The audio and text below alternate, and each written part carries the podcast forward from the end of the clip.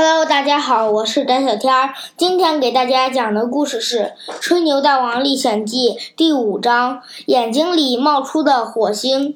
在一个被包围的要塞里，指挥官的才能往往在危急时刻才会显现出来。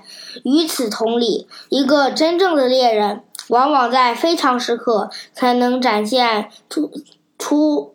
才能展现出非常的智慧。我常常出去打猎，每次打猎都会遇到一些稀奇古怪又妙趣横生的事情。让我把这些故事讲给你们听吧。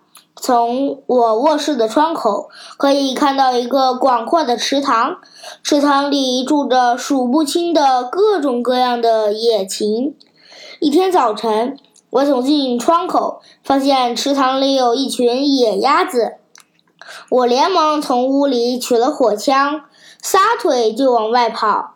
由于手脚过于忙乱，下楼梯时我的头竟撞在了门框上，撞得我眼冒金星。但是时间宝贵，一刻也不容耽误。我继续向前跑，好不容易跑到池塘旁边。马上准备射击，我瞄准一只最肥的野鸭。哎呀，老天爷！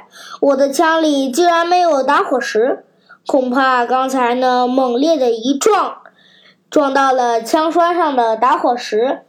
没有打火石，就不能点燃火药发射。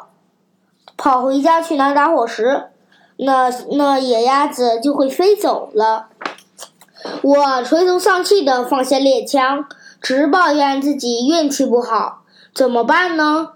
要紧关头，我有我想了一个好主意。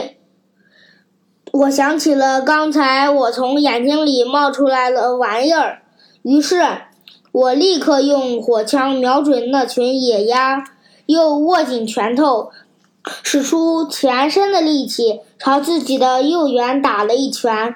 这狠狠的一拳，顿时让眼里火星四溅。我用这火星点燃了火药，枪声响了。我这一枪竟然打下了五对野鸭、四只红鹤鸟和三只水鸡。